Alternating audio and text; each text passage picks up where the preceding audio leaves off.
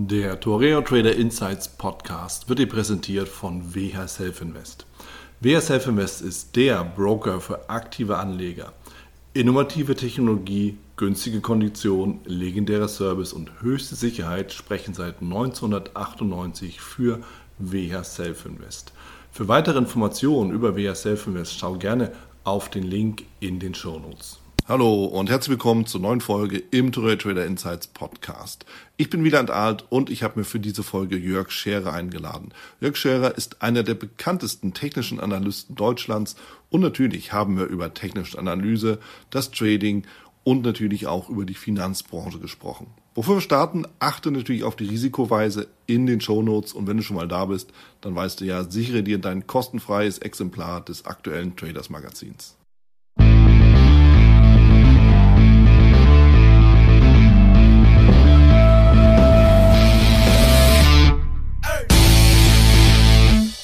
Bin mit Jörg Scherer hier zusammen. Jörg Scherer kennen die meisten Trader und Anleger in Deutschland oder zumindest auch im deutschsprachigen Raum mit Sicherheit. Denn Jörg Scherer ist schon seit langen Jahren bei der HSBC tätig, Leiter der technischen Analyse bei der HSBC Deutschland, CFTI, was mich natürlich besonders freut. Und du bist auch, lieber Jörg, Gewinner des äh, 2007er VTRD Awards, was ich auch nochmal ganz besonders klasse finde.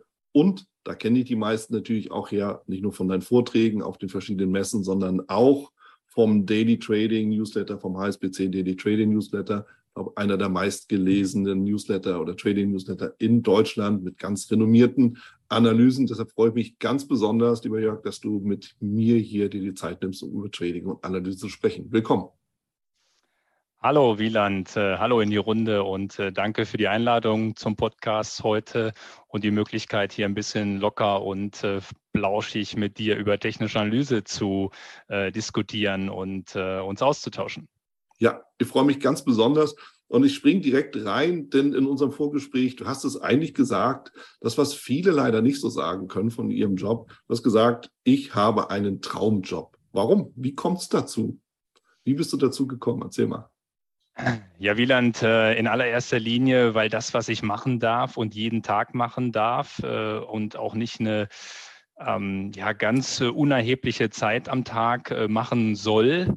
Ja, das macht mir einfach Spaß, das macht mir Freude, da muss mich keiner zu ähm, zwingen. Mhm. Also ich stehe nicht morgens auf, äh, brauche schon sozusagen Hilfe, um aus dem Bett zu kommen und mich zur Arbeit zu quälen Nein, das Gegenteil ist der Fall. Ähm, ich bin ja seit 2005 bei der HSBC und verantwortlich äh, für die technische Analyse dort. Und es ist immer noch so, dass ich jeden Tag äh, gerne ähm, zur Arbeit gehe, weil die technische Analyse mein Steckenpferd ist. Mhm. Und was, glaube ich, zu dieser Einschätzung ganz äh, wesentlich beiträgt, ist, ähm, ja, dass ich meinen Weg gefunden habe, einmal in der Art der Analyse, also wie ich mich Märkten nähere, wie ich mich äh, sozusagen beim erstmaligen Erstellen von der grünen Wiese vom nackten Chart aus den Basiswerten der technischen Einschätzung äh, nähere.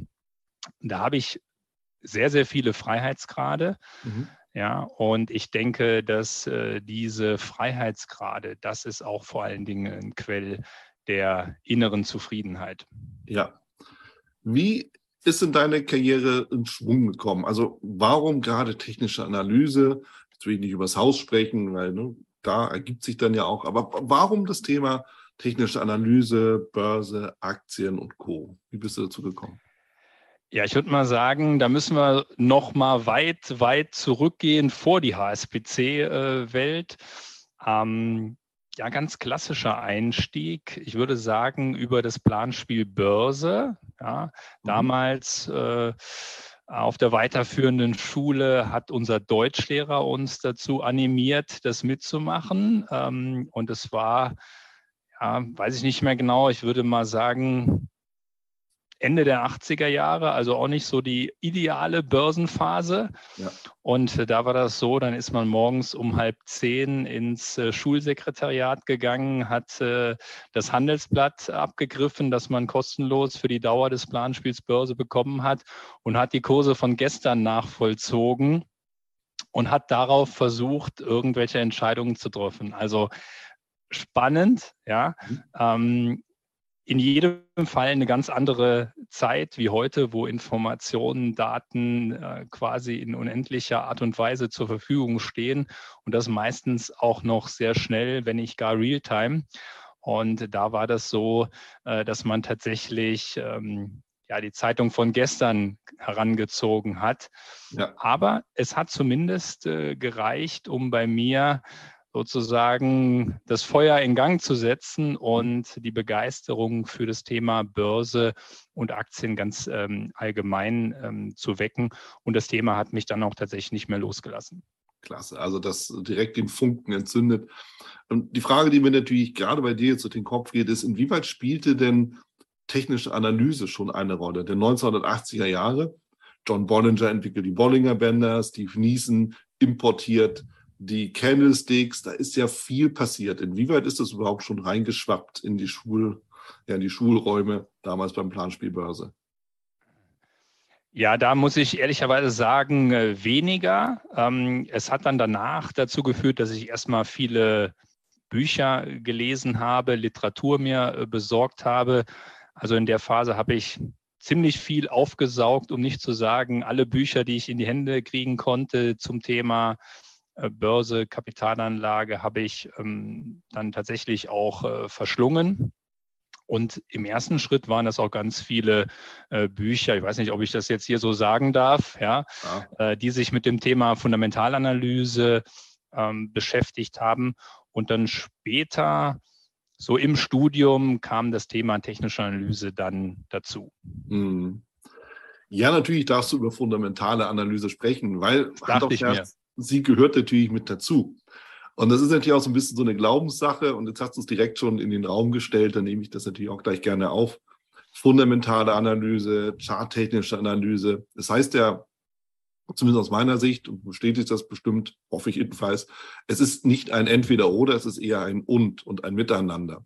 Wie wird das denn in den Institutionen gesehen aus deiner Erfahrung heraus? Da gibt es ja so verschiedene Ansichten, was wirklich sinnvoll ist und was irgendwie überflüssig ist. Was ist deine Erfahrung?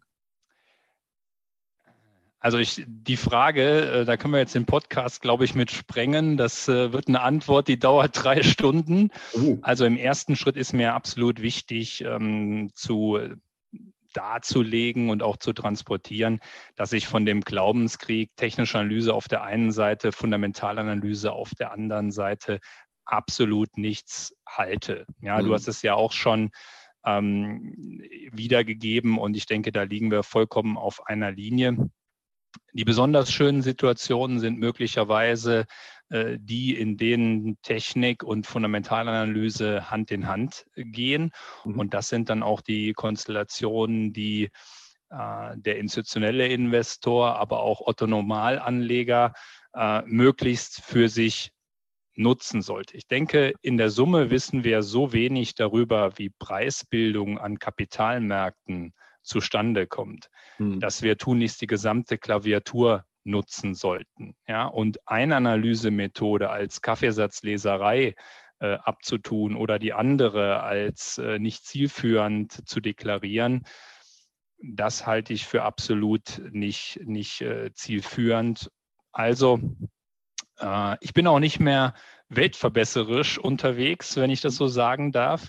Mhm. Äh, wenn ich auf einen ähm, Investor, einen institutionellen Investor beispielsweise treffe, der sagt, äh, ich habe hier meinen fundamentalen Ansatz und damit bin ich glücklich, dann sage ich, umso besser. Ja, ähm, die Leute sollen ja nicht meinen Ansatz kopieren, ja. Denn ich glaube, ein ganz wesentlicher Schlüssel liegt darin zu erkennen, welcher Ansatz passt zu mir persönlich. Ja. Also wenn Anleger nur den Ansatz Jörg Scherer über sich stülpen, das ist eigentlich zum Scheitern verurteilt. Ja, es muss mhm. zur persönlichen Risikoneigung, zur persönlichen äh, Risikopräferenz, zu den Zeitebenen, die man handeln möchte, passen. Und äh, ja, wenn man fundamental angehaucht ist, dann ist man fundamental angehaucht und dann ist das vollkommen in Ordnung. Ja. Das war Wieland äh, die, die, Antwort auf äh, den ersten Teil der Frage. Du merkst, es ist eine Berufskrankheit, viel zu lange Antwort. Äh, und die, die, der zweite Teil deiner Frage ging ja sozusagen, wie das in den Institutionen aufgehangen ist. Ja. Und an der Stelle muss ich sagen, wir haben ja in den letzten 10, 15 Jahren an den Kapitalmärkten seit der Finanzmarktkrise wirklich auch Dinge erlebt, die man sich vor 15 Jahren so hätte nicht vorstellen können. Der berühmte schwarze Schwan, den es äh, ja vielleicht sogar mehrfach ähm, in den äh, letzten 10, 15 Jahren gab. Mhm. Und äh, das hat aus meiner Sicht dazu geführt, dass die Akzeptanz der technischen Analyse durchaus einen Schritt weiter ist. Mhm. Ja, weil gerade bei solchen extremen Ereignissen, ja, Corona-Krise, Finanzmarktkrise, vielleicht auch ähm, jetzt das Jahr 2022 ein gutes Beispiel mit vielen Dingen, die wir uns im Januar so hätten äh, noch nicht vorstellen können. Ja. Und wenn sozusagen dem institutionellen Investor der letzte äh, fundamentale Erklärungsfunken verloren geht, dann greift dann gerne auch der Rettungsanker der technischen Analyse. Mhm. Und das halte ich persönlich ja auch für einen ganz großen Mehrwert der Technik, dass man sich zurücknehmen kann, ja. ausblenden kann, was rechts und links oder auf der Welt drumherum um einen passiert ja. und sich rein auf den Kursverlauf, auf den nackten Chartverlauf fokussieren kann. Und dieser Chartverlauf versucht dann schon auch mit den Anlegern, mit den Investoren zu sprechen und lässt einen auch in einer, in Anführungszeichen, verrückten Welt nicht im Regen stehen. Mhm. Ja, ich meine, das ist halt, ist ja nicht nur ein gängiges Vorurteil, sondern das ist ja tatsächlich, das besteht es ja auch gerade, dass in den institutionellen äh, Bereichen, Banken, Versicherungen, wer auch immer dann sich dann halt entsprechend da anlegerisch betätigt, die Fundamentalanalyse wirklich im Vordergrund steht und teilweise, zumindest in der Vergangenheit, der, der Techniker eher etwas belächelt wurde, wenn überhaupt wahrgenommen. Und da höre ich raus, es hat sich geändert und das auch zu Recht. Aber eben auch das Thema, um die Lanze auch für die Fundamentalanalyse zu brechen. Natürlich, und Hörer des Podcasts werden das kennen, weil ich das Beispiel gerne bringe. Es macht schon einen Unterschied, ob du dich mit Apple oder Nokia beschäftigt hast, irgendwann mal. Ja, also das sollte man schon wissen. Irgendwann äh, gab es da mal einen Unterschied. Ähm, dann kommt die Technik obendrauf und ich sehe das Thema Charttechnik auch unter der Kombination viel fürs äh, Timing dann einzusetzen. Ja? Wann ist der richtige Moment, um eben auch einzusteigen in die richtige Aktie oder in den richtigen Wert? Absolut, ähm, Wieland. Ähm, wenn ich, ähm, also zunächst nochmal in der institutionellen Welt, da gibt es oftmals auf der anderen Seite mein Pendant. Das heißt, mhm. wenn ich Termine bei den großen Kapitalsammelstellen, den äh, Fondsgesellschaften, äh, Versicherern, ähm, Pensionskassen etc. mache, dann gibt es auf deren Seite oftmals jemand, der kann am nächsten Tag sofort äh, meinen Job übernehmen. Mhm. Genauso gibt es dort aber auch ähm, Kollegen, die der Technik eher fern äh, sind. Ja, und ähm, wenn ich die sozusagen mit ins Boot kriege, dass sie mal über den Tellerrand hinausblicken, dass sie einen externen Impuls äh, bekommen. Wir haben alle unseren Blick auf die Kapitalmärkte. Wir haben eine Idee hoffentlich dazu, ähm, wie die Finanzmärkte sich entwickeln werden, weil einen Plan zu haben, egal wie der zustande kam, ob mhm. fundamental oder Technik, ähm, das ist schon mal derjenige, der es für sich sagen kann, ist äh, definitiv schon mal einen Schritt weiter. Mhm. Ja, und ähm, wenn der Plan dann ist, ich bilde mir eine fundamentale Meinung und nutze dann äh, in den fundamental guten Unternehmen den Einstieg nach technischen Timing-Kriterien, dann sage ich perfekt, alles äh, Paletti. Ja. Absolut. Würdest du denn sagen, dass du ja auch deine Analysen vorstellst bei Fondsgesellschaften, also kurzum bei Händlern, würdest du sagen, es gibt einen Unterschied zwischen dem Techniker, also dem Analysten und dem Händler, auch vielleicht was, was so eine gewisse Einstellung angeht, so eine mentale Sache angeht, weil das ist ja auch etwas, was immer wieder mal so behauptet wird und diskutiert wird.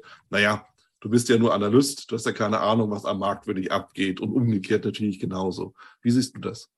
Ja, also ja und nein ist meine Antwort. Ich denke erstmal, ähm, was so, wenn ich jetzt mal die, die Brücke schlage zur Behavioral Finance, zum, zum Sentiment, wie fühlt sich der Händler, wie fühlt sich der Analyst? Da würde ich sagen, ist kein Unterschied.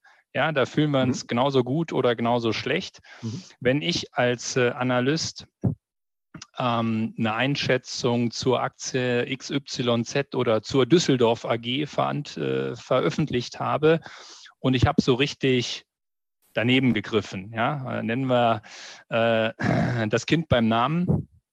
Ich habe also mit meiner Analyse die etwas gröbere Schreuung aufgewiesen. Ja? Mhm. Dann fühle ich mich genauso schlecht wie der Händler, der die Position hatte. Der hat vielleicht noch ein bisschen größere Schmerzen, aber von der Behavioral Finance her wenn du drei, vier, fünf Analysen nacheinander gemacht hattest in einer schwierigen Marktphase wie 2022 und du lagst drei, vier, fünf Mal daneben, dann verursachte das dir die gleichen Bauchschmerzen ja, wie beim Händler. Also mhm. ähm, deswegen von der Börsenpsychologie her, von der Behavioral Finance her, vom Sentiment, da würde ich sagen, ähm, sind wir uns ähnlich. Ja. Und ansonsten würde ich nochmal sozusagen unterscheiden wollen zwischen dem wirklichen äh, Eigenhändler, ja, die vielleicht ja auch, sag ich mal, in den letzten zehn Jahren deutlich weniger wurden ähm, und denen, die ähm, sozusagen, wenn ich jetzt in der HSBC-Welt ähm, über äh, die Händler, die unsere ähm, Discount-Zertifikate, unsere ähm, Turbo-Optionsscheine äh, mhm. handeln, dann äh, sind das Ordergrößen, ja, die jeden Tag über die Kollegen dort äh, hereinbrechen, ähm, dass man oftmals äh, gar nicht mehr wirklich sich eine explizite Marktmeinung ähm, bilden kann. Ja, du äh, versuchst dein Portfolio ja, im Aggregat über ähm, die zehntausende Anzahl von Trades, die am Tag äh, bei dir ins äh, Buch reinfließen, das Risiko zu hatchen mhm. und die Positionen zu managen. Und das ist deren Aufgabe. Ja. ja? Und äh, deren Aufgabe ist nicht äh, große Risiken, sondern im Gegenteil. Ja. Und ähm, deswegen ist das äh, sozusagen nochmal eine große Unterscheidung zu äh, dem klassischen Eigenhändler, den äh, halt dann äh, vielleicht viele Leute da draußen so als Idealbild noch im Hinterkopf haben. Ja, ja. Also du lieferst ja auch so eigentlich im Endeffekt so ein Stück weit den Fahrplan, ne, die Orientierungsmarken, um auch so ein bisschen Komplexität im im Eifer des Gefechts sozusagen auch rauszunehmen. Dann kann man das vielleicht auch dann sagen. Ja, ich denke, ähm, ja, an einer oder anderen Stelle haben wir jetzt ja schon sozusagen den Mehrwert der technischen Analyse herausgearbeitet. Mhm. Und vorbereitet zu sein, einen Plan zu haben, ist ein ganz entscheidender Mehrwert. Und äh, Technik ist eben auch prädestiniert, um sozusagen Marken mit auf den Weg zu geben, an denen was passieren könnte, wo der Markt rutschen könnte, wo der Markt in Bewegung kommen könnte. Ja. Und das Wissen um diese äh, Marken hilft. Und wenn ich nochmal den Bogen zurück zu den institutionellen Investoren schlagen darf, mhm. so nutzen mich auch ganz viele institutionelle sozusagen als Risikoreduktion. Ja, erste ja. Frage ist immer, wo muss der Katastrophenstop 2022 oder wo muss der, die strategische Risikobegrenzung im neuen Jahr angesiedelt werden? Und ähm, das ist sozusagen der Hauptunterschied zu äh, den privaten, zu den Retail-Investoren. Da wird im ersten Schritt nicht nach den Renditepotenzialen gefragt, sondern erstmal, wo muss ich die Reißleine ziehen? Wo müsste mein Stop-Loss liegen, wenn es sofort gegen mich läuft? Mhm. Also Stell dir den klassischen Obstkorb äh, vor, Wieland, du hast fünf Äpfel da drin liegen, einer ist faul. Ja, ja, irgendwann kannst du alle fünf Äpfel wegschmeißen. Und das ist das Denken, oder vielleicht haben das ja einige Zuhörer auch schon mal ähm, leider erfahren müssen, wenn ich in einem Portfolio einen Rohrkrepierer habe, dann ist es meistens mit der Portfolio-Performance auch nicht mehr so zum Besten bestellt. Klar. Und deswegen sagen viele Investoren eben, ja, Herr Scherer, wenn ich äh, durch Ihre Analysen in der Lage bin, ein, zwei Rohrkrepierer im Jahr zu umschiffen, mhm. dann hilft mir das schon mal. Mhm. Die wollen nicht von mir wissen, wo ist die nächste Million vergraben. Ja, ja. Sondern erstmal die Denke ist ganz das Pferd von hinten aufgesäumt und das ist ja auch äh, richtig, mhm. sich zunächst mal äh, mit den Risiken auseinanderzusetzen. Ich finde es auch nochmal einen wichtigen Ansatz, gerade dieses, diesen Punkt. Es geht jetzt nicht darum, sofort irgendwie den großen Treffer zu, zu finden, ähm, das, was auch eigentlich mehr oder weniger ein Ding der Unmöglichkeit ist tatsächlich, sondern eher darum zu sehen, okay, wo, wo lauert wirklich die Gefahr für die, fürs Depot, für, für, die, für den eigenen Geldbeutel und ich habe jetzt mal eher so den Privatanleger im Auge. Ähm, was muss ich einfach tun, worauf muss ich achten, damit ich hier mit meinem ganzen Nicht-Schiffbruch erleide? Und damit ist im Endeffekt die charttechnische Analyse ja wirklich perfekt. Denn wenn wir in der Fundamentalanalyse sehen, nehmen wir mal wieder Apple und Nokia, ja, wenn wir feststellen, dass Apple das bessere Produkt hat, ist Nokia schon ins Bodenlose gefallen. Die, die Charttechnik sagt aber schon viel eher, naja, wenn der Punkt hier unterschritten wird, dann bist du mal besser nicht mehr dabei. Ja, so, und so kann man das gut zusammenbringen. Genau, und das, das Wissen um diese. Punkte, ja. das Wissen um diese Punkte, das ist aus meiner Sicht, äh, und Wieland sieht es mir nach, wenn ich das als Techniker so sage, das ist äh, unersetzlich. Ja, ja. und du kennst das Bonmot, ja, kümmere dich um deine Verluste, dann kommen die Gewinne von alleine. Den ersten Teil unterschreibe ich blind, der zweite, na, aber. Wird sich zeigen, ja. Es ist ein bisschen überspitzt, aber durch äh, Überspitzen äh, verdeutlicht man ja auch, ja. Ja, absolut. Jetzt natürlich die Frage aller Fragen. Würdest du dich selber auch als Trader bezeichnen oder eher als Analyst? Wo stehst du? Ich würde sagen als Investor. Ja, also ich glaube, dass äh, HSBC Daily Trading, ähm, das ist der äh, Trading Newsletter in dieser Republik mit dem längsten Zeithorizont. Also ich mute meinen äh, Lesern auch mal einen Quartalschart, einen Monatschart zu. Mhm. In den ähm, ja, viel zitierten Jahresausblicken treibe ich es dann manchmal sogar auf die Spitze, wo ich wirklich auch mal einen Jahreschart analysiert habe. Ja. Also was ich sagen möchte von meinem äh, persönlichen Grund naturell, äh, bin ich jetzt nicht der klassische Daytrader, mhm. sondern habe eher einen, einen, längerfristigen Blick auf die Märkte und es spiegelt sich eben auch in der Analyse höherer Zeitebenen äh, wieder. Ja. ja. Ähm, getreu dem Motto, die Jahre lehren viel, was die Tage niemals wissen, mhm. glaube ich auch, dass das ein für viele Anleger ein sehr hilfreicher Ansatz ist, weil mit, mit der Analyse hoher Zeitebenen was machst du am Ende aller Tage? Du mhm. aggregierst Informationen. Ja, und wir leben ja nicht in einer Welt, wo es zu wenig Informationen gibt. Das war die Welt Ende der 1980er Jahre. Ja, ja schnapp dir das Handelsblatt vom Vortag, ja. schau dir die alten Kurse an und triff daraus Entscheidungen. Heute äh, wirst du bombardiert mit Informationen und äh, die ja, die Krux ist äh, sozusagen aus der Vielzahl der Informationen die relevanten herauszufiltern. Ja. Und da kann es dir eben tendenziell helfen, ähm, eine hohe Zeitebene und einen langfristigen Chart zu betrachten, weil damit machst du am Ende der Tage nichts anderes wie Informationen zu aggregieren. Ja, ja und äh, das hilft vielleicht auch dem einen oder anderen Anleger nicht zu viel, nicht zu overtraden. Mhm. Ja, und ähm, ja, das ist so immer mein, mein Einstieg. Deswegen steht das HSBC Daily Trading auch tatsächlich für langfristige Charts und, ja. und hohe Zeitebenen. Ja, was auch sinnvoll ist. Woraus natürlich eine Frage ableitet, ich bin mir sicher, die geht dem einen oder anderen durch den Kopf.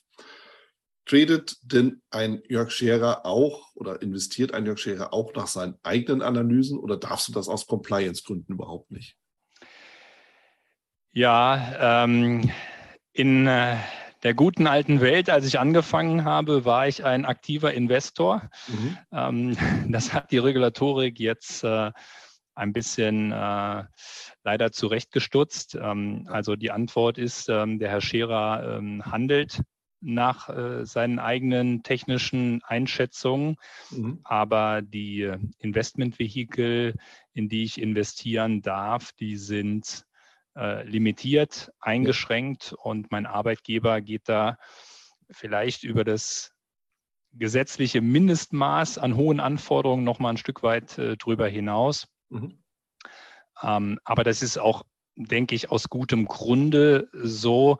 Ich denke, viele, viele Anleger würden es mir nicht verzeihen, wenn ich äh, morgen ähm, was zu Adidas schreiben würde und äh, hätte die Aktie selber äh, schon länger im Depot. Es hätte zumindest, wie der Schwabe sagen würde, ein Geschmäckle. Mhm. Und das ist gewährleistet, dass das ähm, nicht äh, geschieht. Ja. Und ähm, ja, damit äh, trifft mich die Regulatorik, ja. aber ähm, aus meiner Sicht auch äh, aus guten Gründen. Ja. Ja, es ist nachvollziehbar, es ist ein zweischneidiges Schwert, ja, weil auf der einen Seite du sitzt auf dem Schatz, du kannst die Truhe bloß nicht öffnen, ja, das ist eine Sache. Und ja, das ist aus meiner Sicht dann eben einfach auch der Preis, der zu zahlen ist dafür, dass man eben sagt, okay, ich habe meinen Traumjob. Ja, irgendwo ist halt dann doch immer irgendetwas, wo man sagt, okay, das ist der Preis. Ja, den gilt es zu, zu akzeptieren, aus meiner Sicht. Absolut, äh, Wieland. Äh, eine Tür, die du aufmachst, sorgt vielleicht dazu, dass eine andere Tür ähm, zugeht. Ja. ja.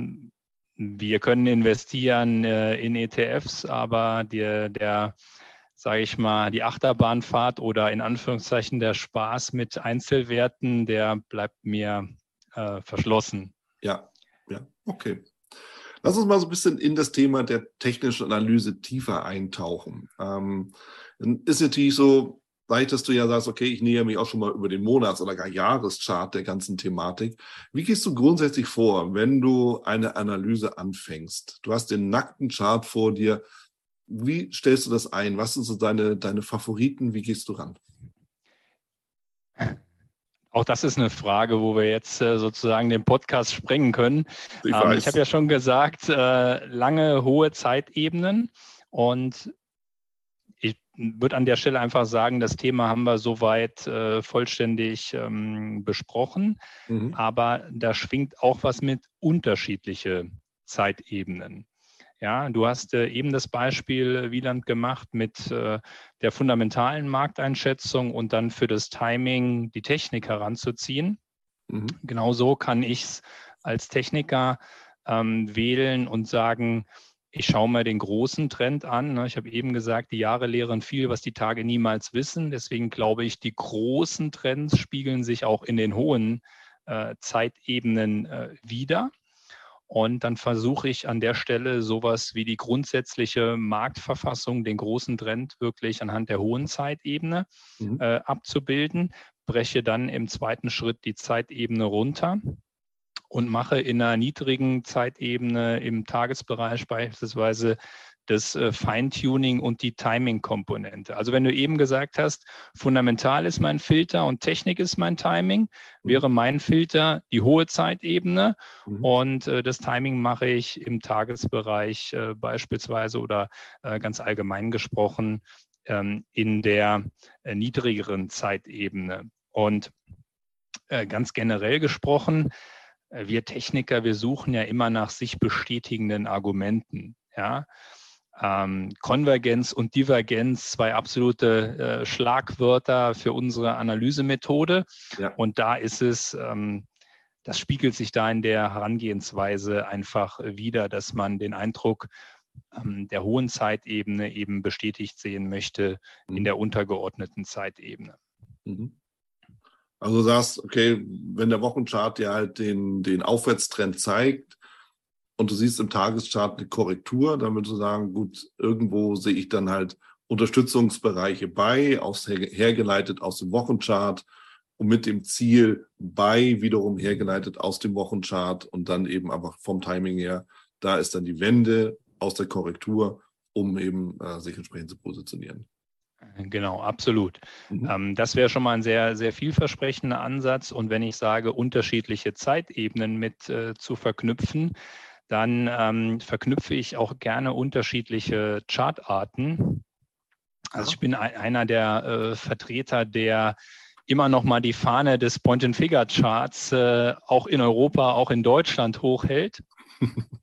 Es sieht in den USA, glaube ich, ein bisschen anders aus. Da hat Point and Figure eine treue oder auch ähm, ja, sehr, sehr zuverlässige Fanbase. Mhm. Ähm, in Europa würde ich sagen, hat äh, Point and Figure ja, den Durchbruch nicht ganz geschafft. Da ist äh, vielleicht die Candlestick-Chart-Darstellungsform auch zu dominant ähm, geworden.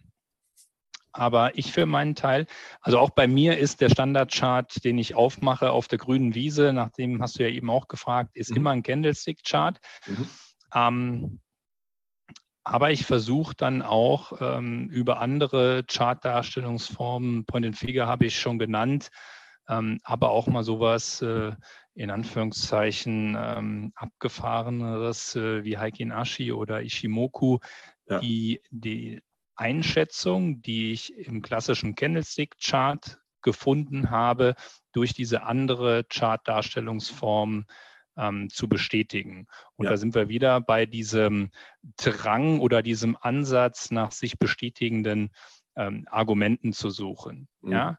Wenn du äh, ähm, in der Talkshow bei Anne Will sitzt, ja, und du hast nur ein Argument auf deiner Seite, dann wird es vielleicht ab 10 Uhr ein bisschen ungemütlich. Wenn du aber drei, vier, fünf Argumente auf deiner Seite hast, dann mhm. kannst du, glaube ich, ganz entspannt die Dreiviertelstunde oder die Stunde Sendezeit äh, über dich ergehen lassen, weil öfter wirst du sowieso nicht ähm, sozusagen äh, ähm, angesprochen werden.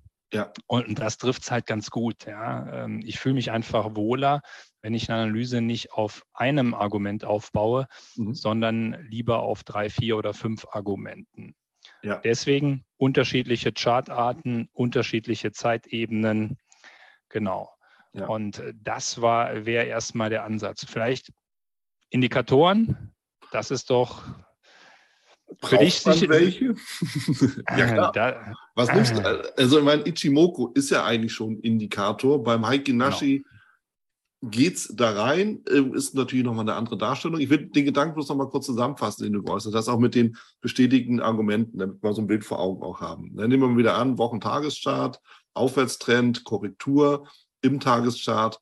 Erste Bestätigung, Candlestick-Chart, nehmen wir mal den beliebten Hammer. So, dann schaltest du um auf Heike Naschi. Gut, der läuft immer eine Periode hinterher in der Signalgebung. Nehmen wir mal an, du siehst dann eben einfach so ein Doji, Umkehrsignal. Dann Super. siehst du, ne, dann siehst du, schaltest du, legst du den, den Ichimoku rein und stellst fest, okay, du hast noch einen Abprall am Kijun zum Beispiel. Zum Beispiel, das wäre so ja. Premium-Setup und idealerweise aus der Charttechnik, aus der klassischen, klassischen noch eine Unterstützungslinie. Dann könnte man sagen, feuerfrei, oder? Das wäre sozusagen die, das Lehrbuchbeispiel, das du da äh, skizziert hast, keine Frage. Ne? Da äh, steht dann ähm, die unterschiedlichen Börsensignale wirklich auf grün. Ja, ja, so. Und jetzt lass uns in die, in die Indikatoren gehen, weil da ist natürlich viel, viel, viel naja, was die Leute in den Chart packen können, teilweise auch viel zu viel, was ich auch immer mal wieder sehe. Wie viel ist denn zu viel? Ab wann wird es völlig unübersichtlich aus deiner Expertensicht und braucht man überhaupt Indikatoren? Wie siehst du das? Ich fange hinten an, Wieland, bei der Frage. Ja. Ähm, das ist natürlich der absolute Klassiker. Wenn wir auf Messen, auf Börsentagen sind, in unseren ähm, Webinaren zur technischen Analyse, wir machen jede Woche ein, ein, Webinar, da äh, schwingt immer die Frage nach dem Superindikator äh, mhm. mit. Ja, ich habe in meiner Diplomarbeit, äh, der Gegenstand war, ich habe einen eigenen Indikator entwickelt. Mhm. Funktioniert genauso gut oder genauso schlecht wie alle anderen Indikatoren, die es am Markt gibt. Ja. Will, will also sagen, es ist leider keine eierlegende Wollmilchsau. Schade eigentlich, oder? Ja, das ist das Schade. Das spiegelt ja auch wieder, warum so viele, ähm, vor allen Dingen Privatanleger danach fragen. Ja, ein Indikator, der ist schwarz oder weiß. Ein Indikator macht das Leben leicht. Ja, dann aufgrund der Positionierung des Indikators weiß ich, bin ich in der schwarzen oder in der weißen Schublade. Ja, mhm. und äh, ich denke halt, dass Kapitalmärkte deutlich komplexer sind. Dann sind es eher die, die Grauzonen oder die unterschiedlichen Graustufen, die du ähm, betrachten musst. Und äh, deswegen würde ich sagen, man braucht Indikatoren nicht unbedingt, mhm. vor allen Dingen nicht als signalgebendes Argument. Als unterstützendes Argument nutze ich sie ja. natürlich. Aber je länger ich das machen darf ähm, mit dem Thema technische Analyse, umso wichtiger wird die Information im oberen Teil des Charts, Mhm. Ja, und umso unwichtiger wird äh, die Information, die mir unten äh, irgendein Indikator ähm, wiedergibt. Ja. Ähm, und ich habe dann auch noch mal ganz viel Zeit damit äh, zugebracht, Parameteroptimierung zu betreiben. Ja, es ist auch schon ein paar Jahre her. Da hat man freitags im Büro eine Optimierung mit seinem Chartprogramm angestoßen, hat gehofft, äh, dass die Putzfrau übers Wochenende nicht den Stecker zieht und wenn man montags ins Büro kam, äh, hoffentlich die 53.000 Iterationen durchgelaufen waren. Mhm. Heute wird es ja noch schlimmer.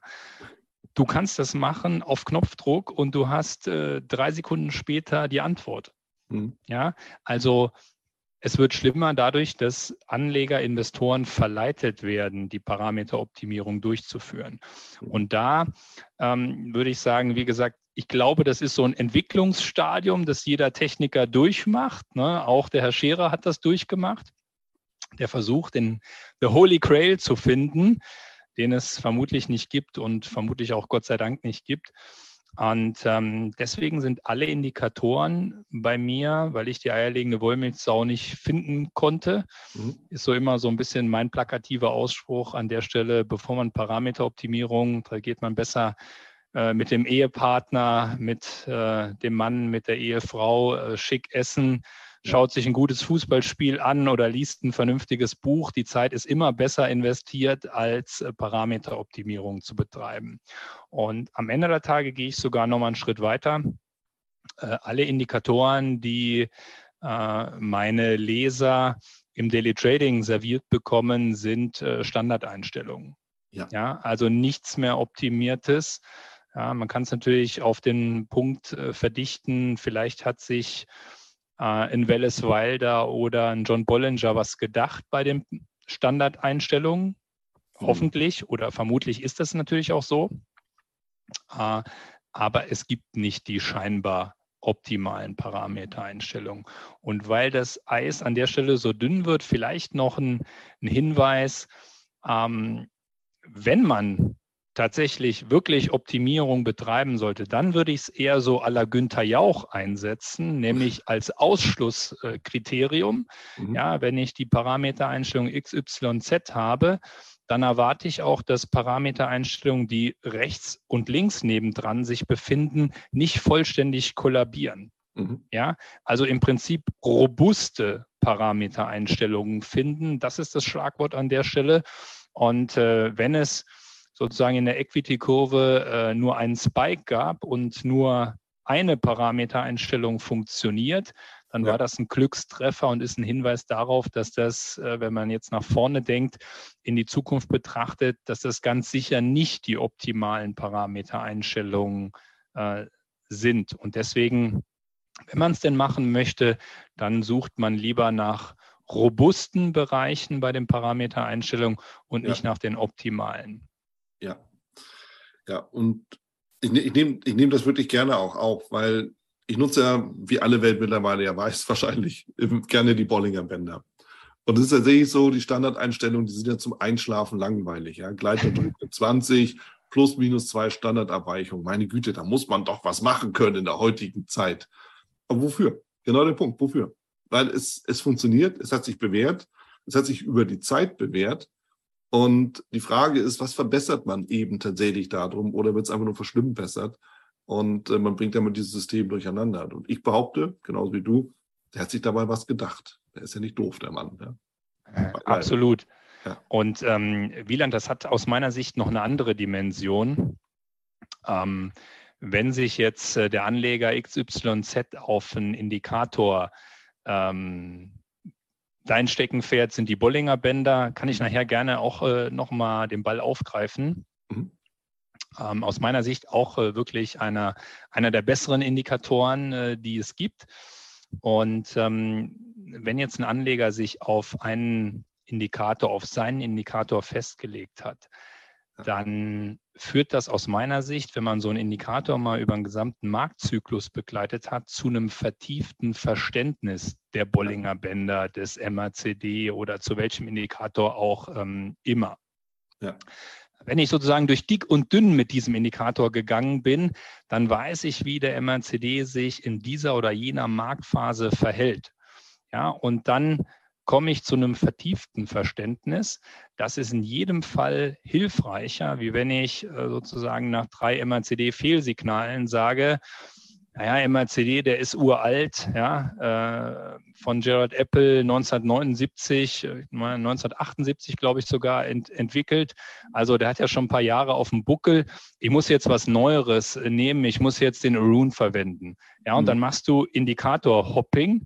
Ja, ja, nach drei Fehlsignalen schmeißt du einen in den Mülleimer, ja. äh, gehst zum nächsten Indikator über und das ist dann äh, sozusagen der nächste Fallschritt, der auf äh, Anleger, auf Investoren äh, wartet, wo das Eis äh, wirklich dünn wird. Also die Indikatoren raussuchen, wo man ein Verständnis vor hat, wo man auch intuitiv einen Zugang zu dem Indikator findet, ja, wo man so ein Gespür hat, wie der einfach funktioniert mhm. und dem die Treue halten. Das ja. ist, glaube ich, zielführender, wie immer dem neuesten Indikator hinterher ähm, zu hecheln. Es werden jeden Tag neue entwickelt und auch wenn du das 12, äh, 13 Stunden am Tag nichts anderes machst, kannst ja. du niemals am Ball bleiben bei allen neuen Indikatoren, die du, äh, die da jeden Tag entwickelt werden. Ja. Und am Ende, und das müssen wir uns auch wieder mal klar machen, bilden die auch nichts anderes ab als die Bewegung des Preises im Chart.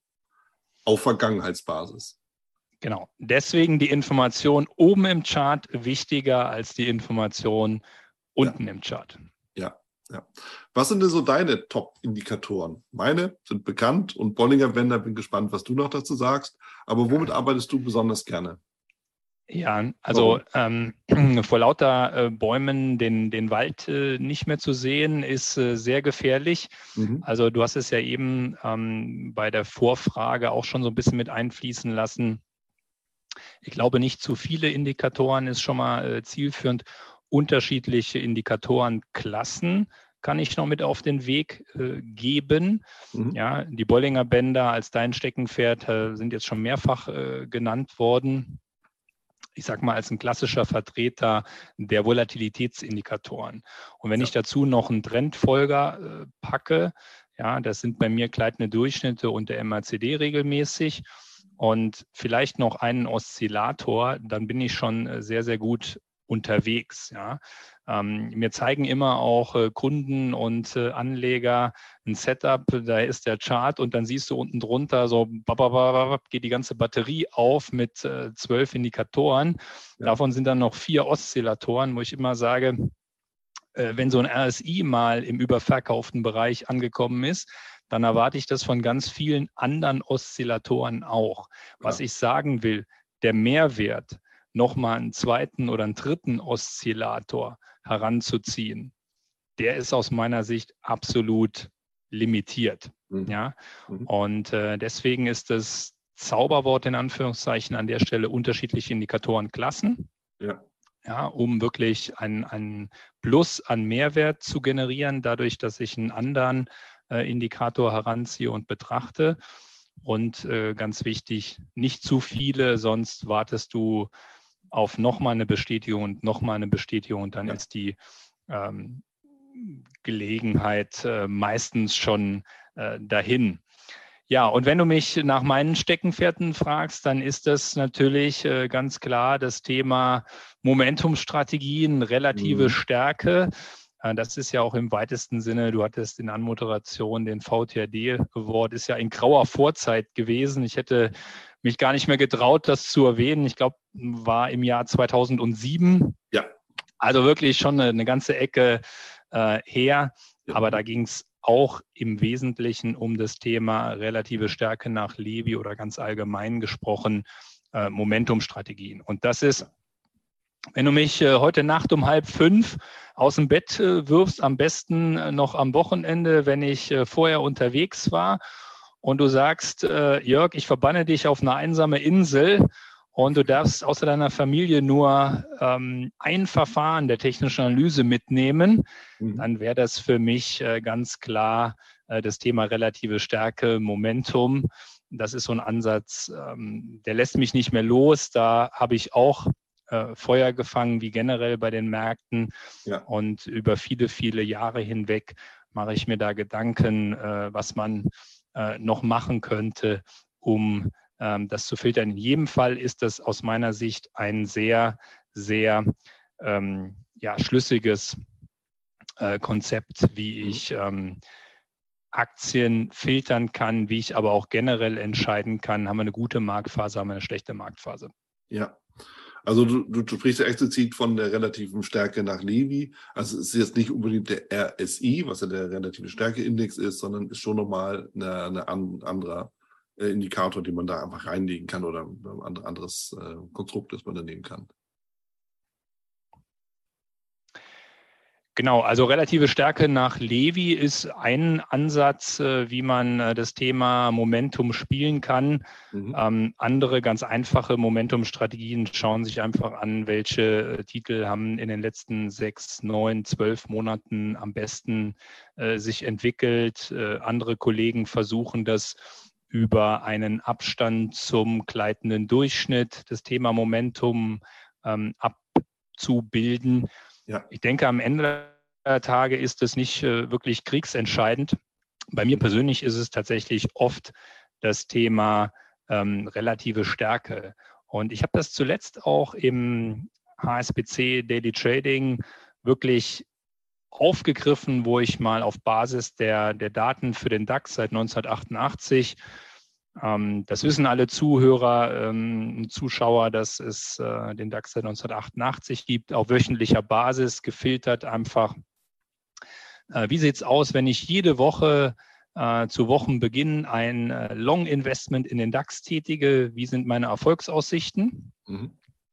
Die sind über 50 Prozent. Ja, dann sehen wir, wie idealtypisch sozusagen äh, die Marktphase seit 1988 war und dass trotz aller Marktschwankungen ähm, wir uns am Ende doch äh, von links unten nach rechts oben äh, bewegt haben, trotz aller Rückschläge und äh, ja, sehr großer Krisen, die wir in den letzten gut 30 Jahren ähm, zu verbuchen hatten. Ja. Und äh, dann sozusagen ist relative Stärke mein Kriterium zu entscheiden, die Guten ins Töpfchen, die Schlechten ins Kröpfchen. Ja? Wenn die, die relative Stärke berechnet auf den DAX äh, Freitagsschlusskurs größer 1 ist, dann geht der technische Analyst von einem Aufwärtstrend aus. Heißt nämlich so viel, der aktuelle äh, Kurs, äh, Wochenschlusskurs des DAX ist größer als der Durchschnitt der letzten 27 Wochen. Das wäre also die klassische Situation für einen Hosse-Trend. Ja. Und das wären dann die Wochen, wo ich montags zur Eröffnung eine neue ähm, DAX-Long-Position eingehe. Und das Spannende, ja, deswegen komme ich immer wieder auf das Thema Momentum, relative Stärke zurück. Mhm. Wieland, du hast darüber eine bessere Trefferquote. Mhm. Ja, das heißt, das Selektionskriterium scheint schon mal äh, zu wirken, aber die Trefferquote, das ist ja nur die eine Seite der Medaille. Die andere Seite ist die, die Rendite, die du verbuchen kannst dann in den guten Wochen, die, die relative Stärke Größe 1 dir signalisiert. Ja. Und auch da ist die durchschnittliche Wochenrendite ja, fast doppelt so hoch, wie wenn du jetzt mit dem Pfeil auf die berühmte Dartscheibe wirfst und jede äh, Woche von neuem im DAX investiert gewesen wärst. Mhm. Und das ist ja immer noch nicht alles. Dann bin ich wieder bei den Institutionellen, die erstmal nach dem, dem Risiko fragen. Ja. Deswegen ist das für mich immer eine, eine dreidimensionale Betrachtung. Und äh, das Risiko geht auch spürbar zurück. Ja, mhm. wenn du einen Drawdown über vier Wochen berechnest, in allen Wochen im DAX, dann ist der deutlich höher, wie wenn du vorher das Selektionskriterium relative Stärke Größe 1 ja. angeführt hast. Ja, das reduziert also dein Risiko äh, sehr, sehr deutlich.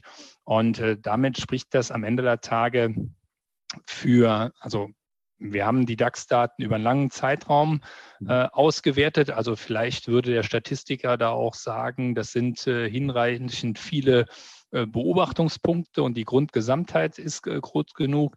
Du hast eine bessere Trefferquote, du hast mehr Rendite, du hast weniger Risiko äh, und damit ist das schon mal sozusagen dokumentiert das nochmal eindrucksvoll das Selektionskriterium der relativen Stärke. Und letzter Hinweis, weil ich weiß, das war jetzt, ging vielleicht jetzt ein bisschen schnell, mhm. äh, alles, man kann das auf unserer Webseite hspc-zertifikate.de haben wir ein Archiv zum Verlinke Daily Trading News. Mhm. Das ist perfekt, Wieland, perfekt. Ähm, und da kann man das äh, nachlesen. Ja, übrigens, dieses Archiv ist auch ganz wichtig zur Haltung meiner Glaubwürdigkeit. Ja, da kann man mir nämlich auf die Finger klopfen und kann gucken, was hat denn der Scherer am 13.03. zum DAX geschrieben? War bullisch, war bärisch? Lag er damit richtig? Hat er ins Klo gegriffen? Äh, war die Analyse äh, ein Volltreffer oder hat die Analyse die etwas gröbere Streuung aufgewiesen? Ja. Also ganz, ganz wichtig, äh, was meine persönliche Glaubwürdigkeit äh, betrifft. Ja. Und ähm, dass gerade dieses, diese systematische Auswertung anhand der relativen Stärke, das kann man da sehr schön in diesem Archiv nochmal äh, nachlesen. Und ähm, ja, das ist auch so ein, so ein Steckenpferd, äh, neben den täglichen Analysen mhm. dann auch immer mal solche systematischen, strategischen Auswertungen zu fahren und dieses Wissen ähm, zu transportieren und meiner Leserschaft ähm, da kundzutun. Klasse. Also allein der Ansatz jetzt, den du über die relative Stärke genannt hast, ist schon ein, ein Riesenmehrwert. Davon bin ich überzeugt für, für jeden Hörer, der sich das mal anschaut, weil es einfach zu übersetzen ist, einfach umzusetzen und äh, dementsprechend halt auch wirklich äh, von den Ergebnissen sehr, sehr vielversprechend ist. Wir, wir kommen in die Schlussgerade. Ich, du wolltest noch mal kurz ausholen, gerne. Ähm, ich habe natürlich noch eine Frage dann zum Schluss. Gerade so, wenn ich zum Beispiel einsteige als, äh, als Analyst, ich bin nicht als Trader, aber erstmal als Analyst, äh, worauf muss ich besonders erstmal achten? Aber vorerst mal den Punkt, den du noch im, im, äh, im Auge hast, sozusagen. Ja, ich wollte noch mal ganz kurz auf das Thema Bollinger Bänder ähm, zu ja. sprechen kommen, weil ähm, ich weiß nicht, ob es dir bewusst ist, aber da gibt es äh, eine große inhaltliche Nähe zwischen dir und mir, weil äh, ich habe einen Ansatz, äh, wie gesagt, relative Stärke. Wir haben eben über äh, unterschiedliche Zeitebenen gesprochen mhm. als äh, Filter mhm. und die relative Stärke, ähm, so wie sich das äh, Robert A. Levi in den 1960er Jahren ausgedacht hat, betrachtet ja regelmäßig die Wochenbasis. Ich glaube, das ist auch einfach der Tatsache geschuldet, dass da weniger Hilfsmittel in der Zeit äh, zur Verfügung standen. Mhm. Aber ich bediene mich oftmals, wie gesagt, den Standardeinstellungen und das ist dann oftmals eben äh, oder beim Thema relative Stärke tatsächlich die, die Wochenbasis. Ja. Und dann habe ich einen Ansatz, dass ich mir äh, ganz viele Aktien äh, filtere. Mein Anlageuniversum sind ungefähr ähm, 1000 Einzelwerte Mhm. Und ich lasse mir alle erstmal äh, mit meinem Chartprogramm durchlaufen, die eine relative Stärke Größe 1 haben auf Wochenbasis. Mhm. Das heißt, die Werte, die sich für den Techniker in einem Aufwärtstrend befinden, relative Stärke im Wochenbereich Größe 1. Ja. Als hartes Ausschlusskriterium. Dann hast du schon mal ähm, ein paar Werte aussortiert, im Moment sogar sehr, sehr viele aussortiert, weil die Marktphase ja durchaus herausfordernd ist. Ja. Und dann verknüpfe ich eine unterschiedliche Zeitebene und dann komme ich zu den Bollinger Bändern. Dann breche ich nämlich die Zeitebene runter und schaue mir im Tagesbereich an, welche ähm, Werte im Tagesbereich das untere Bollinger Band verletzt haben. Mhm ja, dann ist sozusagen die Wochenebene relative Stärke Größe 1 mein Trendfilter für generell einen Aufwärtstrend. Mhm. Und im Tagesbereich schaue ich mir dann an, welche Werte haben eine signifikante Korrektur durchlaufen, Verletzung, gemessen an dem Kriterium Verletzung unteres äh, Bollinger Band. Ach, okay. Und dann versuche ich sozusagen in der hohen Zeitebene in relativen äh, starken Wert nach der Korrektur den Einstieg zu timen. Und ich glaube, Wieland, die Strategie, das muss dir doch gefallen. Das ist doch gar nicht so weit von deinem Lieblingsansatz äh, entfernt. Äh, wie nennst du das nochmal? Expander. Exakt. Ja, Und ich habe nur den Filter relative ja. Stärke davor. Ja. Gefällt mir ausnehmend gut, ähm, weil es ist genau die, es ist immer die Frage, wonach kann ich denn wirklich automatisch scannen und wie kann ich das definieren? Und ich finde ich finde das spannend, ähm, um eben dann die Umkehr eben auch zu finden und dann bist du eben ganz schnell wieder dabei, okay, jetzt gehen wir wieder in Richtung des übergeordneten Trends, dann kommt der Hammer, dann kommt wieder Ichimoku, dann kommt Heiki Nashi und so findet alles dann wieder zusammen. Und das Interessante, lieber Jörg, ist eben auch, und ich, ich spreche ja mit vielen naturgemäß, wir gehen alle unterschiedlich daran, aber am Ende treffen wir alle am gleichen Punkt die gleiche Entscheidung. es gibt in jedem Fall eine gemeinsame Basis, absolut, ja. ja. Und das ist eben auch technische Analyse oder auch die, die Stärke der technischen Analyse und auch, auch äh, Trading, dass jeder auch letztendlich erstmal seinen eigenen Weg gehen muss, um am Ende wieder alle am gleichen Ziel zu treffen. Aus meiner Absolut, Sicht. ja. ja. Lass uns mal kurz über den Einsteiger sprechen. Was ist so deine, deine Empfehlung? Wie kann ich oder womit kann ich mich da beschäftigen? Ja, ähm, also super Abschlussfrage, denke ich. Ähm, ich würde erstmal sozusagen aus eigener Erfahrung sagen, Informationen aufsaugen, mhm. so viel es gibt. Ja, ähm, du findest äh, im Internet äh, alles Mögliche. Ähm, wir als HSBC machen jede Woche ein kostenloses Webinar, wo wirklich äh, da steht nicht der Werbeaspekt äh, im Vordergrund, ja. äh, sondern das ist wirklich äh, Wissensvermittlung. Regelmäßig darf ich zum Thema technische Analyse an der Stelle auch ähm, referieren und erstmal möglichst viele Informationen herauszufiltern. und dann, äh, glaube ich, äh, sind wir ein gutes Beispiel an der Stelle auch dafür. Ich glaube, mhm. es hilft auch, sich zu organisieren ja, ähm, im VTRD Mitglied werden, weil auch dort wird wertvolles äh, Wissen ähm, vermittelt. Man kann sich regional austauschen mit äh, Kollegen. Auch das, glaube ich, äh, bringt einen weiter, Absolut. weil ähm, immer aus, aus den persönlichen Gesprächen, aus dem Austausch äh, mit äh, anderen Anlegern, mit Kunden, ich für meinen Teil habe immer was äh, mitgenommen und dann wenn man es eine Stufe höher aufhängt, äh, wer, wem das nicht reicht, äh, kann dann, glaube ich, auch gerne nochmal den einen oder anderen Lehrgang der IFTA oder Zertifizierungskurs äh, der IFTA besuchen. Hm. Und dann ist man im, im Thema der technischen Analyse auch, glaube ich, schon ganz, ganz gut unterwegs. Auf jeden Fall. Se, sehen wir den Hinweis noch nach. Ähm, es ist ja immer gut, wenn man in Deutschland einen Nachweis hat, äh, dass man sich mit technischer Analyse auskennt. Da hilft dann äh, sozusagen die, äh, die Lehrgänge, die unser Weltverband anbietet.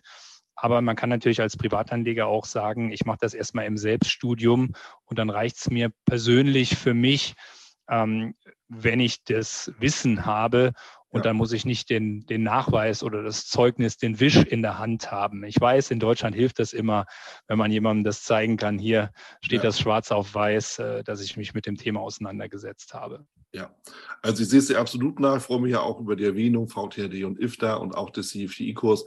Aber ja, natürlich, das inhaltliche Vorgehen ist ja öffentlich einsehbar und natürlich gibt es da Literatur zu für den Selbststudierenden. Kein Thema, gibt es. Und von daher ist ja jeder eingeladen, halt seinen Weg da auch zu gehen und halt uns am Ziel zu treffen und dann eben zum Kollegen zu werden in dem Sinne.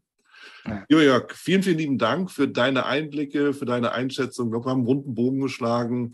Auch nochmal wunderbar der Hinweis eben, wie du auch das, das Screening machst mit relativ einfachen Methoden und dann eben auch zu sehen, okay, ich gehe halt vom großen Bild zum kleinen. Das wird vielen helfen, die eigene Analyse besser zu machen.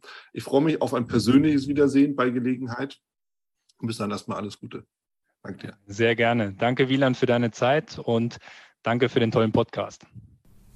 Das war es auch schon wieder hier im Torero Trader Insights Podcast. Ich freue mich, dass du dabei warst und ich wünsche dir natürlich viel Erfolg bei der Umsetzung der Impulse denn äh, wenn wir über Impulse sprechen, dann heißt es natürlich auch für dich, dass du überlegen musst, wie kann ich das in meine persönliche Praxis am besten auch umsetzen, adaptieren und dabei halt eben alles Gute, viel Erfolg. Wenn dir der Podcast gefällt, dann teile ihn auf jeden Fall mit deinen Freunden, Bekannten und all denen, ne, von denen du weißt, dass sie sich für Börsenhandel und Trading interessieren. Hinterlass mir gerne auch eine Bewertung oder schick mir eine E-Mail, wenn du mit mir in Kontakt treten möchtest. Folge mir auf Facebook und Vergiss nicht, den Newsletter zu abonnieren der Torero Trader School, um eben immer auf dem aktuellen Stand der Dinge zu sein, was Veranstaltungen, Ausbildung, Schulung, Vorträge oder auch neue Artikel angeht. In dem Sinne freue ich mich aufs nächste Mal gemeinsam mit dir, wünsche dir viel Erfolg, alles Gute, bis zum nächsten Mal bei Torero Trader Insights, dein Wieland Alt da du ja noch da bist, ich will dich nochmal einladen in die VTRD. Schau mal vorbei, vtrd.de. Schau dir an, wo die Regionalgruppen sind und ob die Webinare vielleicht auch nochmal interessant sind. Dann werde gerne ein Mitglied bei uns.